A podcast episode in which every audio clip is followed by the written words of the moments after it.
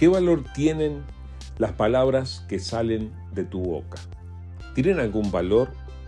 Porque vamos a ser honestos. Muchas veces actuamos como si lo que decimos en realidad no tuvieran mucho valor. Es como que, bueno, hablamos y, todo el mundo habla, ¿verdad? Todas las personas dicen tantas cosas.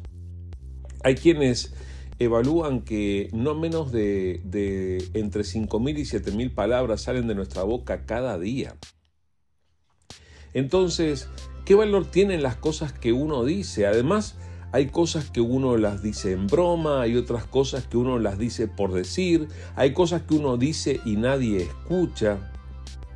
¿Tiene algún valor lo que dices? Quiero invitarte a reconsiderar esta pregunta y quiero invitarte a reconocer, o por lo menos a proponerte, que lo que dices, que lo que sale de tu boca, sí tenga valor. Por favor, proponte que tus palabras no sean en vano. Tus palabras pueden tener la capacidad de edificar o de destruir. Tus palabras pueden tener la capacidad de sanar o de enfermar a quienes están a tu alrededor. Y podríamos seguir hablando abundantemente de esto. Solamente quiero recordarte un par de versículos que están al principio del capítulo 30 del libro de números, para que valores de alguna manera lo que sale de tu boca. Dice así, números 30, versículos 1 y 2. Moisés mandó llamar a los jefes de las tribus de Israel y les dijo, esto es lo que el Señor ha ordenado un hombre que hace un voto al Señor o una promesa bajo juramento jamás deberá faltar a su palabra. Tiene que cumplir exactamente con lo que dijo que haría. Ahora, luego de escuchar esta orden que viene de parte de Dios, este mandamiento que viene de parte de Dios para su pueblo, para sus hijos, podemos volver a preguntarnos, ¿tienen valor nuestras palabras? ¿Tiene valor lo que sale de nuestra boca? Bueno, pues sucede que delante de Dios y conforme a lo que Dios quiere para nosotros, sí, nuestras palabras tienen que tener valor.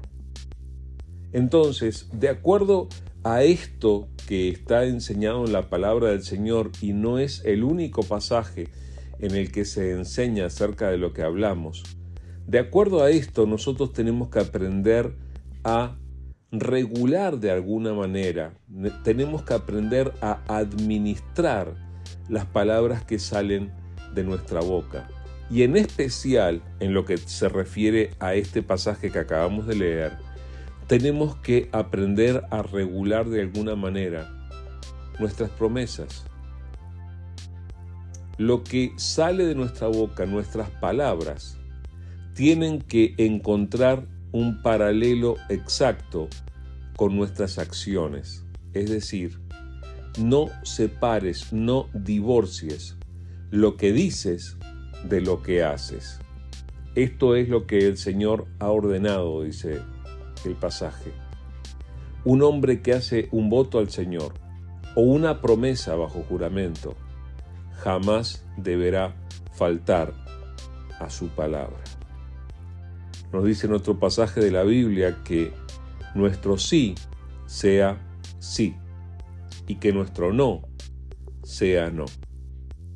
Muchas veces nos llenamos de pretextos y decimos, ah, pero y luego decimos que hubieron circunstancias o situaciones o hubo algún otro culpable que impidió que cumpliéramos con aquello que dijimos.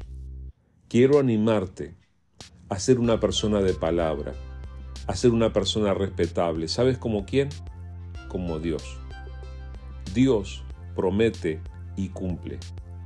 Dios respeta lo que ha dicho y cuando Él dijo que te perdonaría creyendo en Jesús, lo cumple al pie de la letra. cuando Él ha prometido responder la oración, lo cumple tal como lo dijo.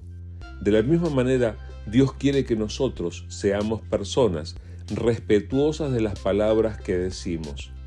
Más vale decir me equivoqué y corregir lo que dijimos antes que dejar sin cumplir nuestras palabras.